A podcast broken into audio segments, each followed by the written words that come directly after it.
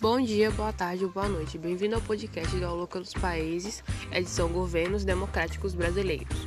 Eu sou Larissa Isabela. Eu sou Emily JCL. Eu sou Matheus Euclides.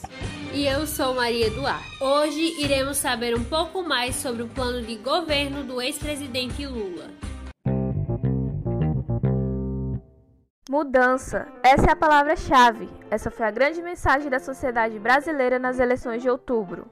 A esperança finalmente venceu o medo e a sociedade brasileira decidiu que estava na hora de trilhar novos caminhos. Diante do esgotamento de um modelo que, em vez de gerar crescimento, produziu estagnação, desemprego e fome, diante do fracasso de uma cultura do individualismo, do egoísmo, da indiferença perante ao próximo, diante da desintegração das famílias e das comunidades, diante das ameaças à soberania nacional, da precariedade avassaladora da segurança pública, do desrespeito aos mais velhos e do desalento dos mais jovens, diante do impasse econômico, social e moral do país a sociedade brasileira escolheu mudar e começou ela mesma a promover a mudança necessária. Começo do discurso de posse do presidente da República Luiz Inácio Lula da Silva no Congresso Nacional Brasília, 1 de janeiro de 2003. Luiz Inácio Lula da Silva foi eleito em 2002 com 61% dos votos pelo PT, derrotando o candidato José Serra do PSDB.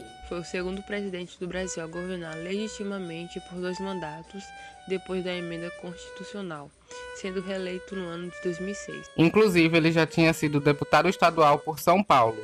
Sua campanha eleitoral baseou tanto na conciliação do capital com a promessa do crescimento econômico quanto na busca pela erradicação da miséria no país. A transição do governo de FHC para o de Lula foi considerado mais democrático e pacífico.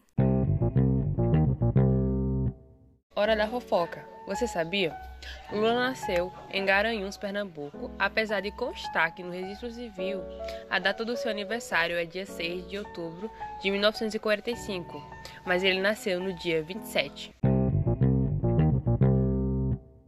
Em 2003, foi colocado em prática o programa Fome Zero, que buscava erradicar a pobreza e a fome do Brasil, sendo inspirado em projetos do sociólogo Herbert José de Souza, ou Bentinho. O programa também visava juntar outros programas de combate à miséria que já existiam desde o governo de FHC. Então, eles juntaram tudo e assim foi criado o Bolsa Família. Tem até uma treta que falam que o Bolsa Família surgiu no governo de FHC, supostamente como Bolsa Escola. Acontece que o Bolsa Família abrange muito mais. Consiste em ajudar financeiramente as famílias em situação de pobreza ou de extrema pobreza, contendo gestantes, crianças e adolescentes de 0 a 17 anos de idade. Mas como você se mantém dentro do programa? Bom, é priorizado o cadastro de mulheres, além de existirem mais requisitos como frequência escolar e acompanhamento de saúde. No caso de gestantes, a vacinação precisa estar em dia. Ainda sobre o Fome Zero, foram criadas estruturas como postos de saúde e até mesmo cisternas em regiões remotas do país que sofrem com a escassez de água potável. Temos que entender que os programas sociais foram destaque do governo Lula,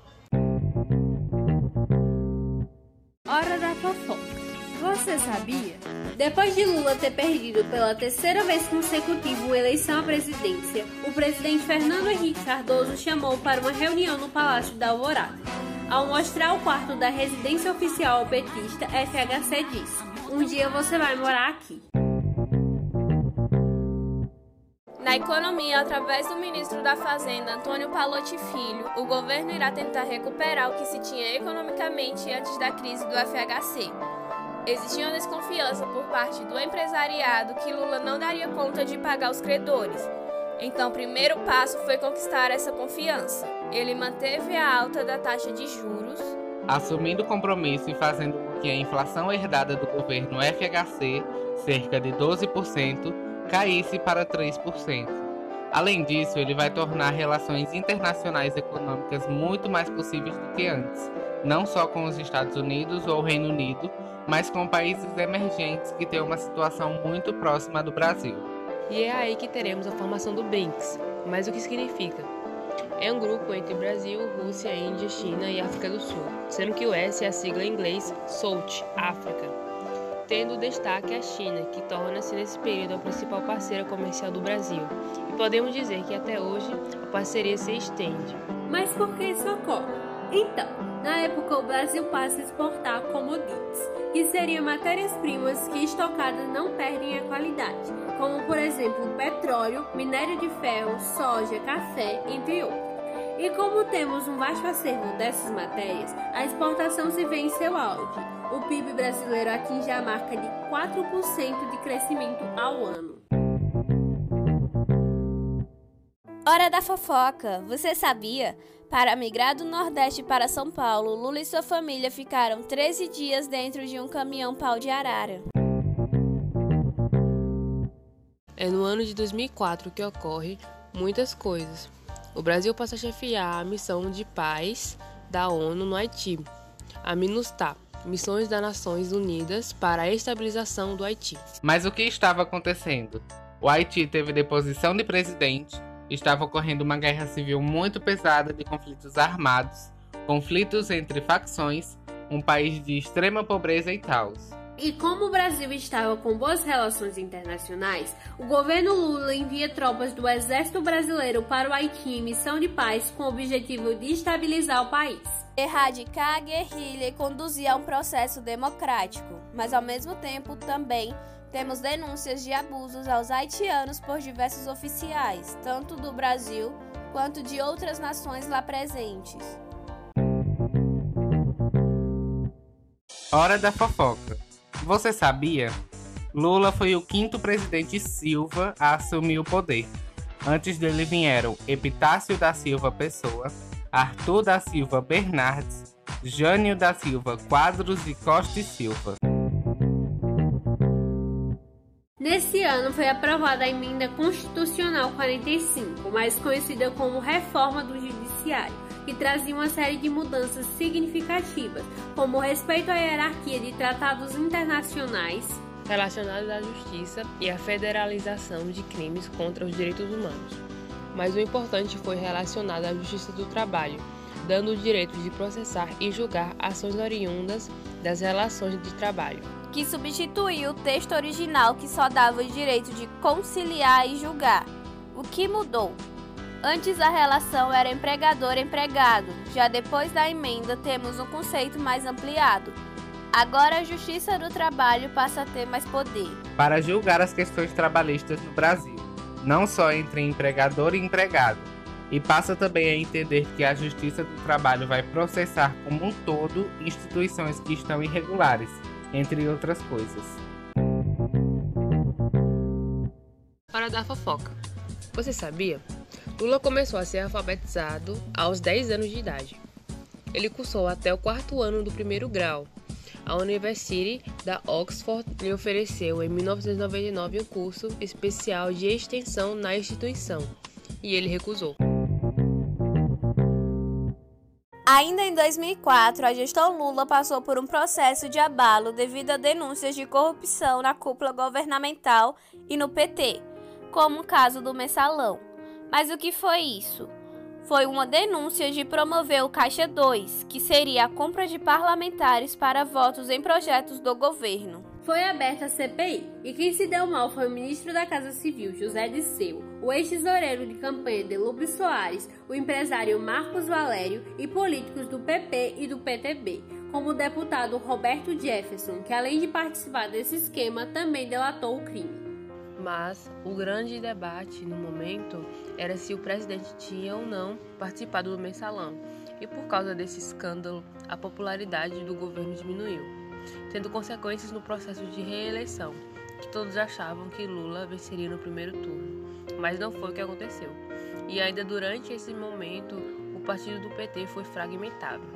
Alguns membros saíram fazendo duas críticas ao governo. Uma era o mensalão e a outra era por causa da conciliação do empresariado e trabalhadores. De acordo com eles, o empresariado sairia ganhando. E essas pessoas que saíram criaram o PSOL, que lançaria Heloísa Helena como candidata à presidência da República em 2006. Estamos começando hoje um novo capítulo na história do Brasil. Não como nação submissa, abrindo mão de sua soberania. Não como nação injusta, assistindo passivamente ao sofrimento dos mais pobres. Mas como nação altiva, nobre, afirmando-se corajosamente no mundo como nação de todos sem distinção de classe, etnia, sexo e crença. Esse é o país que pode dar e vai dar um verdadeiro salto de qualidade. Esse é um país de novo milênio, pela potência agrícola, pela sua estrutura urbana e industrial, por sua fantástica biodiversidade, por sua riqueza cultural, por seu amor à natureza, pela sua criatividade, por sua competência intelectual e científica, por seu calor humano, por seu amor ao novo e à invenção, mas sobretudo pelos dons e poderes do seu povo. O que nós estamos vivendo hoje, neste momento, meus companheiros e minhas companheiras. Meus irmãos e minhas irmãs de todo o Brasil. Pode ser resumido em poucas palavras. Hoje é o dia de reencontro do Brasil consigo mesmo. Finalização do discurso de posse do presidente da República, Luiz Inácio Lula da Silva, no Congresso Nacional Brasília, Distrito Federal, em 1 de janeiro de 2003. Seu segundo mandato vai ser de 1 de 2006 até 1 de janeiro de 2011, sendo sucedido por Dilma Rousseff. Uma sucessora do mesmo partido. Lula foi reeleito no segundo turno com pouco mais de 60% dos votos. Venceu o candidato do PSDB Geraldo Alckmin. Conseguiu ganhar mesmo após a denúncia do mensalão. Isso porque durante sua campanha foi criada uma aliança do PT com outros partidos como PMDB, PP, PTB, entre outros. Meus queridos brasileiros e brasileiras, é com muita emoção que eu subo a este parlatório para conversar um pouco com vocês. Hoje é para mim um dia de profunda emoção. Primeiro, porque ser presidente da República do meu país. Eu recebo isso como uma bênção de Deus, porque eu digo sempre que chegar onde eu cheguei, sair onde eu saí, eu posso dizer que existe um ser superior que decide o destino de cada um de nós e por isso eu estou aqui. Mas estou aqui também por causa de vocês. Sou profundamente e eternamente grato ao comportamento do povo brasileiro nesses quatro anos do meu mandato. Em momentos muito difíceis, quando alguns imaginavam que o jogo tinha acabado, o povo estava em campo e dizia claramente: Nós construímos a democracia deste país e nós vamos sustentar a democracia deste país. Custe o que custar, doa a quem doer começo do discurso de posse do presidente da República Luiz Inácio Lula da Silva no Congresso Nacional Brasília, Distrito Federal, 1 de janeiro de 2007. O país vivia no nítido crescimento. Tínhamos relações boas com países emergentes, integrando o BRICS. O Brasil estava crescendo relativamente bem, estamos ampliando os horizontes e por isso foi lançado em 28 de janeiro de 2007 o PAC, Programa de Aceleração do Crescimento, que vai consistir no governo federal arrecadar recursos financeiros que seriam 500 bilhões de reais para investimentos em obras que valorizassem o crescimento econômico, principalmente relacionados à infraestrutura. Tudo o possível para acelerar o crescimento do Brasil. Vale ressaltar que no final do mandato de Lula será lançado o PAC 2, mas como funcionava o PAC? Ele tentava atender áreas que eram consideradas necessitadas. E suas principais reitorias foram Minha Casa Minha Vida, que gerava facilidade de crédito para a compra da casa própria pela Caixa Econômica Federal, além da construção e manutenção de rodovias e aeroportos, usinas hidrelétricas e refinarias de petróleo.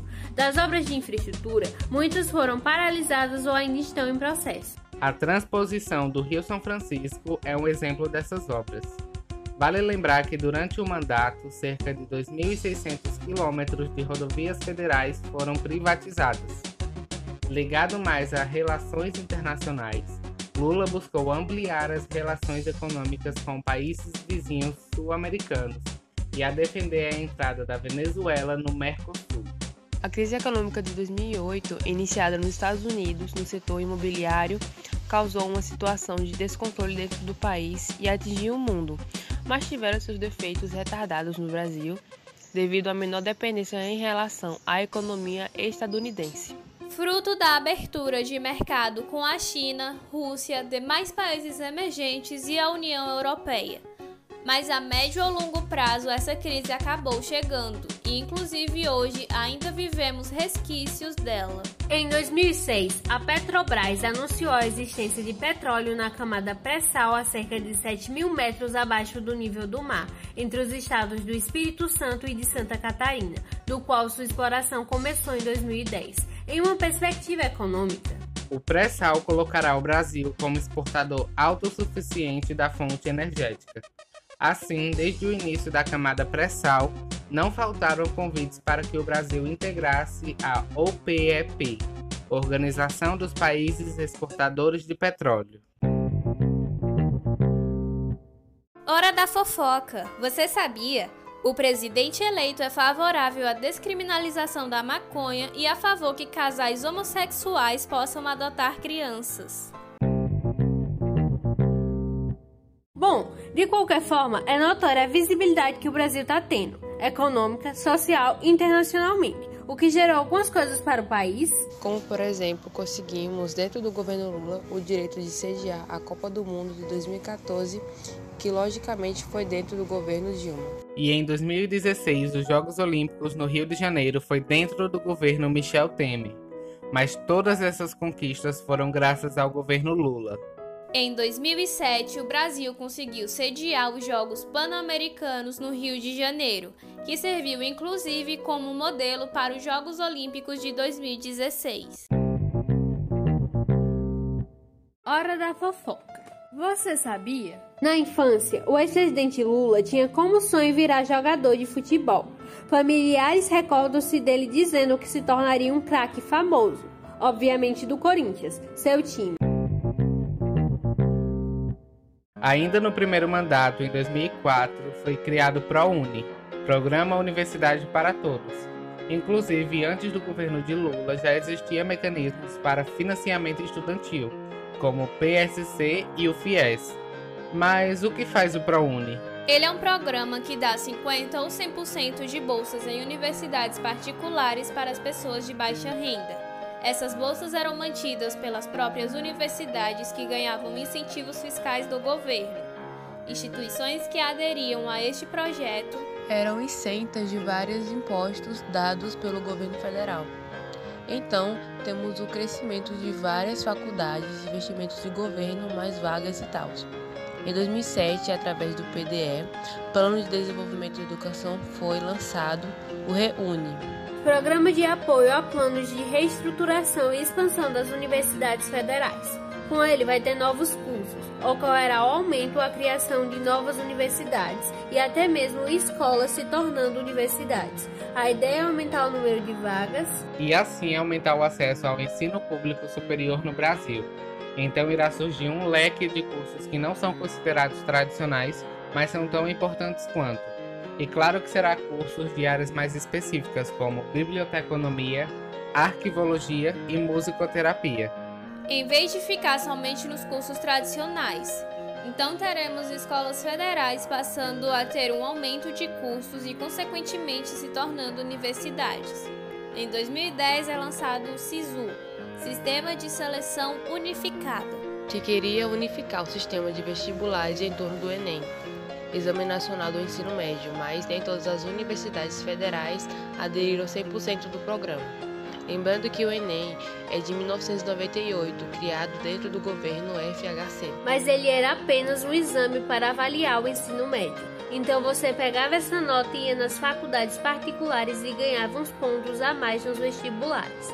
Mas a partir do governo Lula, o Enem foi unificado e agora você entra em uma faculdade com a nota dele. Hora da fofoca. Você sabia? Ele perdeu seu dedo mindinho em um acidente de trabalho na metalúrgica Independência. Durante o turno da madrugada, um colega cochilou e soltou em cima da mão de Lula a prensa de tornear parafusos em que trabalhava. fim, durante o final de seu governo, Lula, aproveitando-se de sua boa popularidade, lançou Dilma Rousseff como candidata à sucessão. A candidatura dessa, além de contar com o prestígio de seu antecessor, também se fortaleceu quando negociou uma coligação política com o PMDB, que foi manifestada a partir da nomeação de Michel Temer para a vice-presidência. Esse governo ficou marcado por seu período de intenso crescimento econômico do Brasil, mas teve sua credibilidade abalada por escândalos de corrupção, como o mensalão. E em 1 de janeiro de 2011, seu mandato é finalizado passando a faixa presidencial para Dilma Rousseff. Após deixar o seu cargo de presidente, ele iniciou uma carreira de palestrante. Eu tenho certeza de que teremos quatro anos de muito otimismo neste país, de muito crescimento. Por isso, em meu nome, em nome de José Alencar, da minha Marisa e da Marisa do José Alencar, em nome do meu governo, em nome dos meus ministros, em nome do povo brasileiro, eu quero mais uma vez dizer: Obrigado, meu Deus, por vocês existirem e terem a compreensão que vocês têm. Porque só vocês podem ajudar este país a dar o salto de qualidade que o nosso país precisa. Muito obrigado Feliz Ano Novo e amanhã é dia de nós dizermos, em alto e bom som, deixe o homem trabalhar. Senão o país não cresce como precisa crescer. Um abraço. Finalização do discurso de posse do presidente da República, Luiz Inácio Lula da Silva, no Congresso Nacional Brasília, 1 de janeiro de 2007. E esse foi o podcast Deu a Louca nos Países. Edição Governos Democráticos Brasileiros. Foi um prazer apresentar para vocês. Obrigada por ouvir até aqui.